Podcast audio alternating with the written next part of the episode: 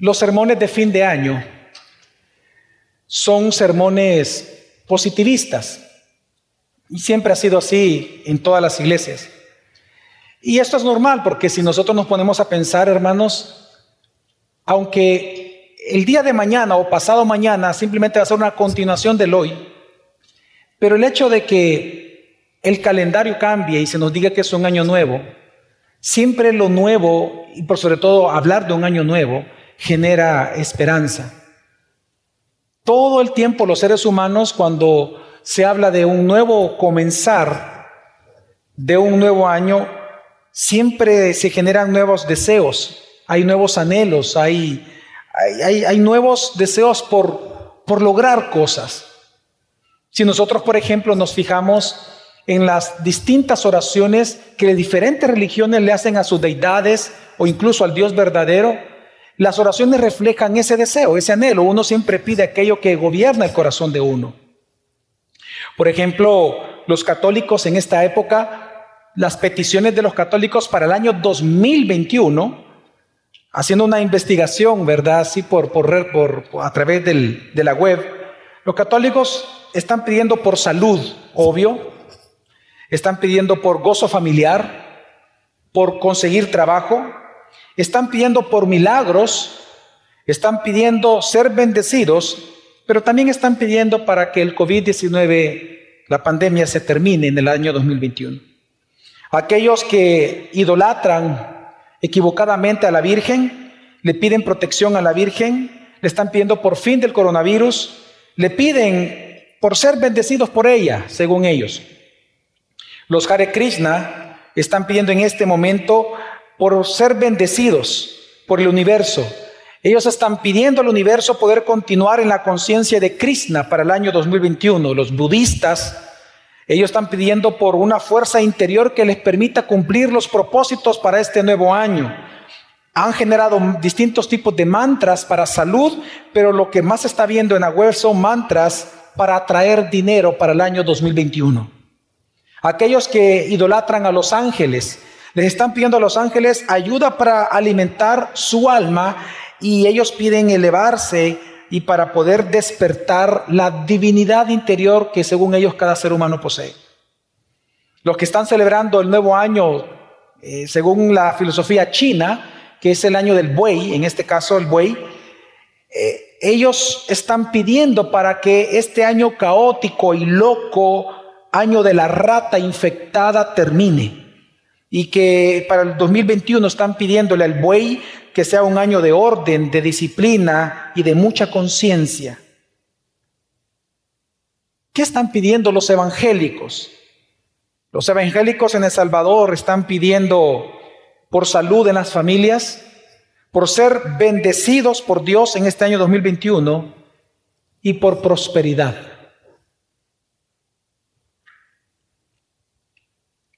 Yo estoy muy sorprendido. Estoy muy sorprendido porque al parecer el mundo ha olvidado la petición más importante que el mundo debe de hacer considerando lo que estamos viviendo actualmente. Este es un año que nadie jamás se lo esperó. Ni, ni en lo peor de los casos. Y por lo que estamos viviendo, pareciera ser, y si, consideramos lo que, está, lo que está pasando en el mundo con respecto a la pandemia, y ya no hablemos todo lo que ha ocurrido, los huracanes, etcétera, pero si, si valoramos todo lo que hemos visto en este año, parece ser que el mundo ha olvidado la oración y la petición más importante considerando el carácter que de, Dios que Dios mismo ha mostrado a través de las obras que han sucedido en este año, como también aquellas cosas que se han mostrado acerca de nosotros, a través de la dura prueba de fe que todos los cristianos en el mundo estamos enfrentando a la vez. Parece ser que al mundo, incluso a una buena parte de la iglesia cristiana, se le ha olvidado orar la oración más importante en este momento, y es la oración de arrepentimiento que le dice, perdón Dios. ¿Qué diferencia hay en las oraciones que está haciendo la iglesia evangélica con los de Krishna? ¿Qué diferencia hay con los católicos? ¿Qué diferencia hay con los budistas, nuestras oraciones actuales? Pareciera ser que nosotros los seres humanos no estamos aprendiendo de lo que hemos vivido en este año. Y es que nosotros vemos en la Biblia, hermanos, que sí es cierto que después de cada juicio, después de cada prueba de fe, siempre en la Biblia vemos que viene bendición de parte de Dios, siempre. Siempre después de cada juicio hay prosperidad.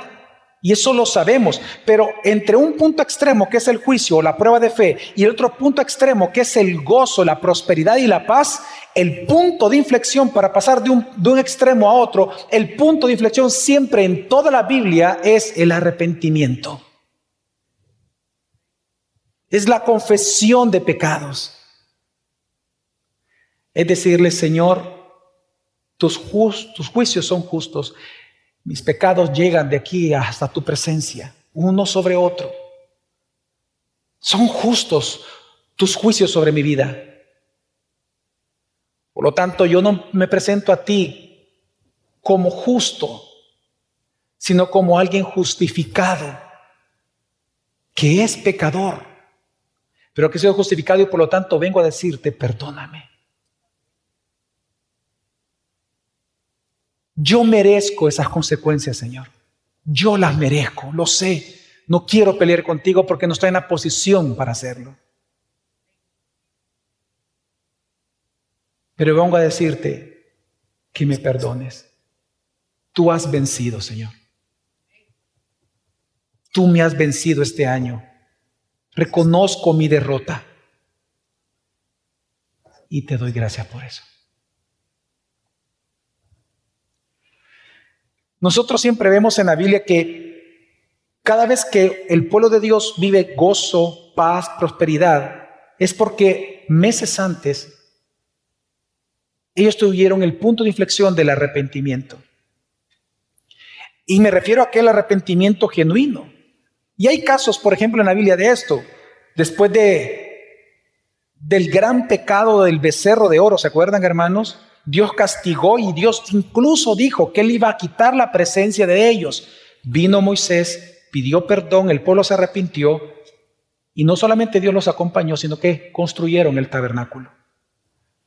Después de sufrir hambre, ¿se acuerdan ustedes la familia de José? Fue hasta que vinieron y le pidieron perdón a José y éste los perdonó que vino la prosperidad para esta familia. Después de que Israel como pueblo de Dios sufriera el exilio por más de 70 años, fue cuando ellos se arrepintieron, cuando escucharon la palabra predicada a través de Esdras, y eso está en Esdras y Nehemías, Nehemías capítulo 8. Cuando ellos escucharon esta por varios días la palabra del Señor, ellos se arrepintieron y fue ahí en donde vino una gran prosperidad y avivamiento en medio del pueblo. El salmista dice que mientras él cayó, mientras él no se arrepintió, mientras él no confesó sus pecados a Dios, se envejecieron sus huesos. Mas cuando él vino y los confesó, gran gozo y alegría vino a su corazón. No fue sino hasta que David confesó su pecado a Dios e imploró perdón en el Salmo 51 que el gozo de su salvación le fue restituido. Hermanos, en toda la Biblia nosotros vemos que el camino del gozo de nuestra salvación, el camino del gozo de nuestra salvación, es el camino de un corazón y un espíritu y una alma contrita y humillada. Porque el alma quebrantada Dios nunca la desprecia. El camino del gozo de nuestra salvación es del alma quebrantada que confiesa sus pecados a Dios todo el tiempo y que reconoce que la disciplina y las pruebas que nosotros sufrimos, porque es sufrimiento, que nosotros sufrimos, son justas y nos llevan más a Él. Y este año, hermanos, no es la excepción. Nosotros no podemos caer en ignorar que a través de la prueba de fe que estamos viviendo actualmente en el mundo, Dios nos está pidiendo una vez más a regresar a Él. Pero regresar a Él con un corazón contrito y un corazón humillado. Tenemos que regresar con lágrimas en los ojos. Tenemos que regresar con un corazón contrito. con un corazón humilde, con el deseo de volver a iniciar una vez más nuestra vida, pero en arrepentimiento genuino por nuestros pecados. Y es que el llamado de Dios para nosotros a final de este año es este, es arrepentimiento. De los muchos, muchos, muchísimos textos que hay en la Biblia, de que tenemos que humillarnos, confesar los pecados, pedir perdón a Dios por nuestros pecados, hay una especial que creo que es muy apropiado para esta fecha que solamente aparece esta narrativa una tan sola vez en toda la Biblia. Ningún otro evangelista lo habla excepto Lucas en su capítulo 13. En Lucas capítulo 13 es una continuidad del 12 en el tema, hablando teológicamente, porque en el 12 lo que hace el evangelista Lucas es presentar el tema de, la, de los juicios que vienen al mundo cuando Jesús venga por segunda vez. Jesús está hablando con sus discípulos acerca del juicio venidero y de la muerte que todos los seres humanos van a enfrentar. Y entonces en ese contexto de juicio venidero, y que todos van a rendirle cuenta delante del Señor. Entonces pasa al capítulo 13 y comienza así el versículo 1 al 5, lo voy a leer y dice, en esa misma ocasión, es decir, mientras él estaba hablando estos temas con sus discípulos, algunos le contaron acerca de los Galileos cuya sangre Pilato había mezclado con la de sus sacrificios. Respondiendo Jesús les dijo, ¿Pensáis que esos Galileos eran más pecadores que todos los demás Galileos porque sufrieron eso? Os digo que no. Al contrario, si no os arrepentís, todos pereceréis igualmente. ¿O pensáis que aquellos 18 sobre los que cayó la torre en Siloé y los mató eran más deudores que todos los hombres que habitan en Jerusalén? Os digo que no. Al contrario, si no os arrepentís, todos vosotros pereceréis igualmente. Es interesante que lo que estaba sucediendo aquí es que Jesús le vinieron con una supuesta noticia, como que si él no la sabía, y le dicen, ¿ya te diste cuenta Jesús de aquellos atrocidades que acaba de cometer Pilatos? El, el caso que presentan al inicio es que Pilatos era el gobernador de una región que incluía Jerusalén, donde habitaban los judíos. Por lo tanto, Pilatos era el gobernador legalmente, políticamente de los judíos, y él odiaba a los judíos. Entonces él envió, no sabemos por qué, pero él envió una tropa romana a matar a estos galileos, que lo triste es que ellos llevaban sus sacrificios al templo. Y fue precisamente en la entrada del templo, es decir, alrededor del templo, que esta tropa romana vino y los mató. Y la sangre de ellos se mezcló con la sangre de los animales que para sacrificio ellos llevaban o estaban sacrificando. Es decir, fue un sacrilegio total. Y en el segundo caso era una torre de 18 personas que iban pasando por ahí y la torre cae y los mata de repente. Obviamente le llevan estas preguntas a Jesús, porque recuerde que el judaísmo creía y, cree que si una persona sufre bastante y duramente o muere de una manera trágica, es por algún pecado oculto que nunca confesó. Entonces lo que estaban haciendo era justificándose delante de Jesús. El tema es el juicio, ustedes van a rendir cuentas. Y entonces le preguntan a Jesús sobre esto, ya te diste cuenta de aquellos, nosotros estamos vivos, ellos están muertos.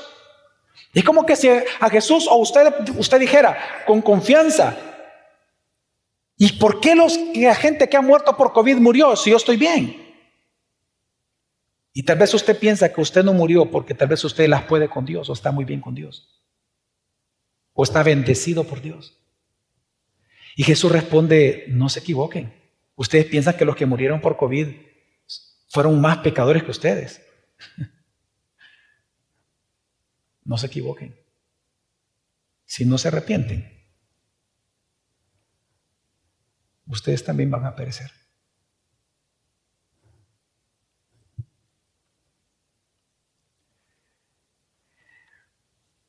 Es interesante la respuesta de Jesús, porque el tema que vemos aquí, un tema es político. Pilatos mandando una tropa romana Jesús bien pudo haber enseñado en ese momento, pudo haber dicho, bueno, vamos a armar un partido político para sacar a estos desgraciados, vamos a hacer esto, vamos a ganar, vamos a votar, hagamos esto, porque los cristianos tenemos que hacer incidencia pública y tenemos que hacernos escuchar. O en el segundo caso, de cosas que nadie puede saber lo que va a ocurrir excepto Dios, la torre cae y mueren los que iban pasando, Jesús pudo haber enseñado en ese momento aquel gran tema teológico de por qué hay sufrimiento en el mundo, por qué hay maldad en el mundo, si Dios es bueno y amoroso. Pero Jesús no quiso explicar nada de eso. Jesús quiso llevar ante un evento como el COVID, una pandemia mundial, una perdón, una enfermedad mundial, una pandemia, lo quiso llevar a la perspectiva más importante para el ser humano. Debes de arrepentirte. Porque tú también puedes morir. Con esa frase Jesús enseña muchas cosas, pero obviamente por el tiempo, solo quiero resaltar dos que son apropiadas para este día. Hay dos verdades que Jesús nos enseña acá. Lo primero es, hermanos, que todos, todos los seres humanos vamos a morir porque la muerte es la pena por el pecado.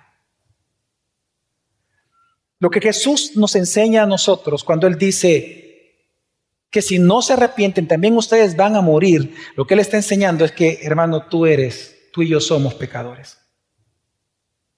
Jesús nos está enseñando que la pregunta no debería de ser, ¿por qué ellos murieron? ¿Por qué los galileos murieron? ¿O por qué la gente murió por COVID? Jesús está enseñando que la pregunta no debería ser esa. La pregunta es, ¿por qué no fuiste tú quien murió en lugar de ellos?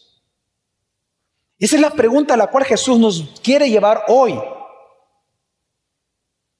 No es por qué la gente murió, la pregunta es, ¿por qué tú siendo pecador, tú no moriste? Jesús está señalando claramente, hermanos, que todos somos pecadores. Y porque somos pecadores, el sufrimiento humano es inevitable.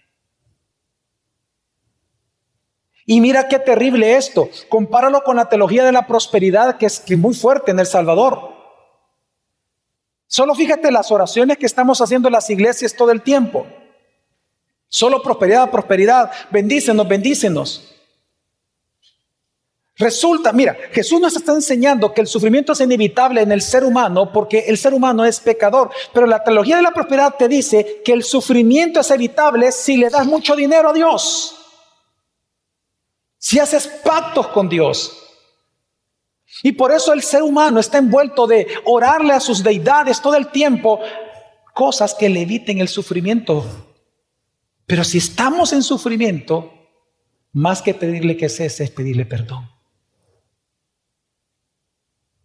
Y ese es el punto que Dios los lleva. Y esa es la segunda verdad que Jesús nos enseña con esta respuesta que debemos de arrepentirnos y reconciliarnos con Dios. Porque el contexto enseña, como les mencionaba, que el, que el judaísmo perdió de vista su pecaminosidad. Por lo tanto, cuando una persona pierde de vista su propia pecaminosidad, pierde la necesidad de arrepentirse cada día, la necesidad de confesar sus pecados diariamente. Y esto está sucediendo hoy. Y esto sucede, hermanos, Lamentablemente muchos están perdiendo o han perdido de vista su pecaminosidad de tal manera que si en tu caso, por ejemplo, tú has perdido de vista tu propia pecaminosidad en este último, ya en estos últimos días de este año, si tú pierdes de vista tu pecaminosidad, eso te va a llevar a perder tu necesidad de confesar tus pecados en arrepentimiento. Y por lo tanto vas a caer, a caer en creer que porque te va bien, que porque has llegado a final de año, porque tienes vida, como no, no moriste como los otros, entonces significa que no eres tan pecador como aquellos que sí murieron. Y cuando tú pierdes el sentido del arrepentimiento, hermano, tú vas a perderlo todo. Porque no solamente vas a perder tu comunión con Dios por los pecados cometidos que no quieres confesar, sino que al final las consecuencias de tu pecado van a llevar a que pierdas todo. Tu familia, tu trabajo, tus posesiones, todo. Y yo no voy a negar que a mí me da la impresión que la iglesia salvadoreña, la iglesia salvadoreña ha perdido esa necesidad de arrepentimiento. Solo basta con escuchar lo que se está predicando en un tiempo de pandemia, de disciplina de parte de Dios para su iglesia. Solo, es con escuchar los sermones y con escuchar las oraciones para darnos cuenta que muy probablemente la iglesia salvadoreña ha perdido la necesidad de arrepentirse. es una iglesia comprometida, es decir, que está en peligro porque ha concesionado sus principios por estar comprometida con el mundo. Y al perder el sentido de arrepentimiento, la iglesia lo que pierde entonces es el rumbo de su adoración, de su vida y de su misión. Por lo tanto, hermanos, la prueba de fe de este año, tenemos que entender, hermanos, que es para que regresemos a Dios con un corazón contrito y humillado por nuestros pecados. Hermanos míos de, de Iglesia Gracia sobre Gracia, mira, claramente Dios quiere prosperarte. Tú nunca debes de dudar de eso. Claramente Dios quiere paz para tu vida. ¿Quién duda de eso? ¿Qué, ¿Qué, cristiano va a dudar de que Dios quiere gozo para tu vida? Cuando Él predicó, cuando lo primero que Él predicó en su ministerio terrenal Jesucristo fue bienaventurados. ¿Quién puede dudar de que Dios quiere tu felicidad, tu prosperidad, tu gozo? Tú no puedes dudar de eso. Claro que Dios quiere eso. Dios quiere reformar tu vida, Dios quiere renovar tu vida. Después de esto, claramente Dios quiere un nuevo comenzar, pero tienes que entender que eso no va a suceder sin el paso previo del arrepentimiento. De que confieses tu pecado. No hay avivamiento en la Biblia y en la historia de la iglesia que no venga sin arrepentimiento. Mira qué paradójico. Estamos deseándole feliz año, feliz año nuevo a la gente, pero cómo va a ser feliz si están cargando con sus pecados? Si el gozo de la salvación se pierde por, por pecados no confesados. ¿Cómo puede ser un año feliz para alguien que está sumido en sus pecados? Feliz año nuevo. ¿En qué sentido va a ser feliz?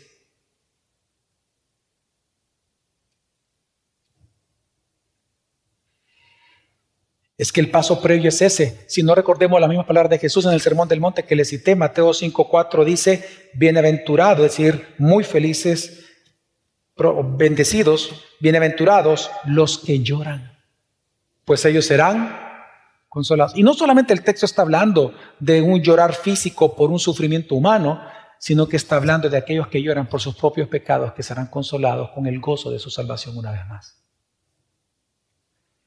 Ahora, ¿cómo se logra esto? Hermanos, recordemos lo que es el arrepentimiento. En primer lugar, recordemos eso, es básico, ¿no? Hermanos, el arrepentimiento, su concepto más básico, es un cambio de mentalidad, es decir, es un cambio de parecer, eso significa la palabra arrepentimiento en su concepto más básico, un cambio de parecer. Pero no es un cambio meramente intelectual. No nos confundamos. No es un cambio de parecer meramente intelectual, sino que es un cambio de parecer respecto a nuestra conducta y comportamiento moral. Es decir, que el arrepentimiento involucra nuestros sentimientos, involucra aquel sentir de contrición, aquel, aquel dolor por haber pecado y aquel odio por el pecado que hemos cometido. Por eso es importante entender lo que no es arrepentimiento y lo que sí es arrepentimiento. Arrepentimiento no es, en teología se habla, no es atrición, sino contrición.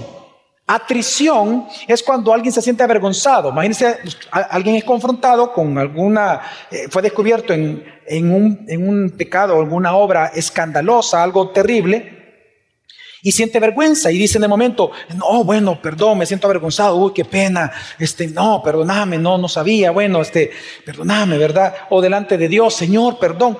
La atrición es aquel sentimiento en donde incluso la gente le pide perdón a Dios, pero porque no quiere perder la bendición, porque tiene miedo al castigo porque tiene miedo a algo, miedo a perder un privilegio, miedo a perder algo. El miedo está involucrado en la atrición. Mientras la que la contrición es aquel dolor que no viene por un miedo a perder algo. Es el dolor que viene por haberlo perdido todo cuando se pecó delante de Dios. La contrición tiene que ver con el dolor simple de haber pecado a un, a un Dios que tanto amamos. No importa si Dios nos va a quitar las cosas, el dolor viene por haber pecado contra Él, por el hecho de haber pecado. Esa es contrición. Pero este arrepentimiento, hermanos, es, es, un fruto del Espíritu Santo.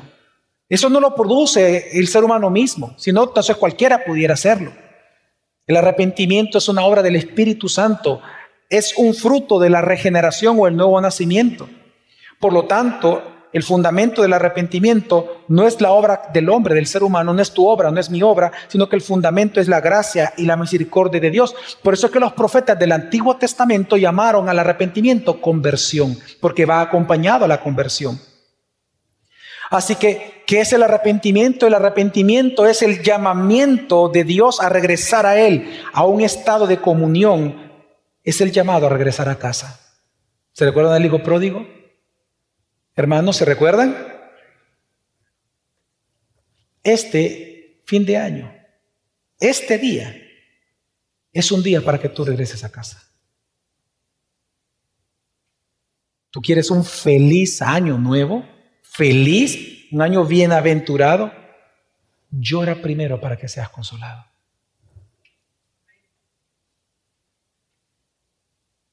Pero si tú pasas el nuevo año riendo, ciertamente vas a llorar.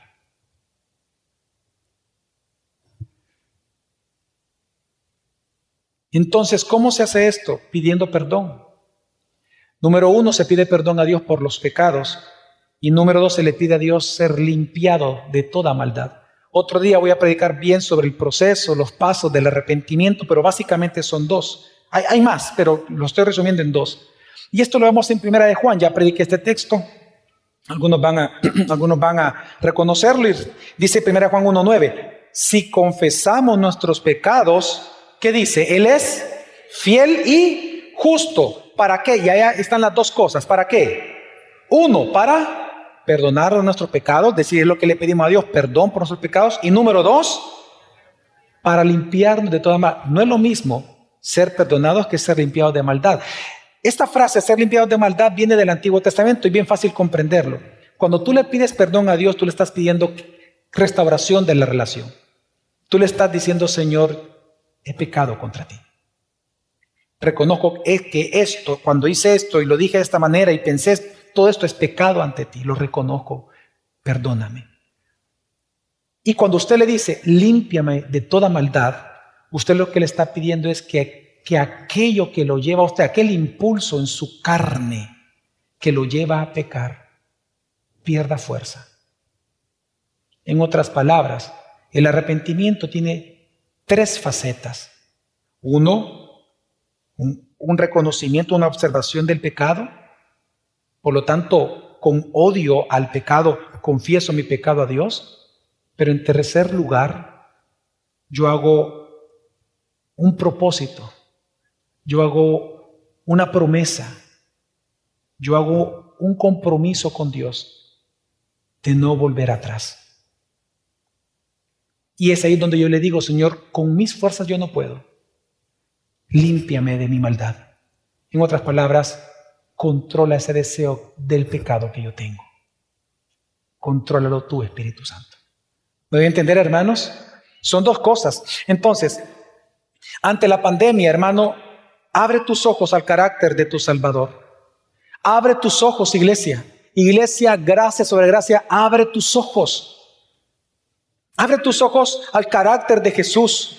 Teme a Jesús, ama a Jesús, confiesa tus pecados a Jesús y llora ante Jesús. Piensa en este año. ¿Tú crees que lo, que lo de la pandemia es un juego? ¿Tú te sientes tranquilo, feliz porque tú no has muerto, porque no has enfermado o porque habiendo enfermado fuiste sanado? Recuerda lo que dice el apóstol. Aquel que cree que está firme, mire que no caiga. Y en este año es importante, porque todavía estamos en disciplina, todavía estamos en prueba. Esto no ha terminado. Por lo tanto, no ha terminado la oportunidad que Dios nos da cada día de pedirle perdón a Él por nuestros pecados. Perdón por nuestros pecados. Entonces, ¿cómo se practica el arrepentimiento? Como les dije en primer lugar, reflexiona. Cuando tú reflexionas sobre tu pecado, en segundo lugar, pide perdón a Dios por estos pecados. Y en tercer lugar, resuelve con Dios. Resolver me refiero a prometer a Dios, es decir, a hacer, eh, es eh, establecer convicciones delante del Señor de no volver a cometer esos pecados.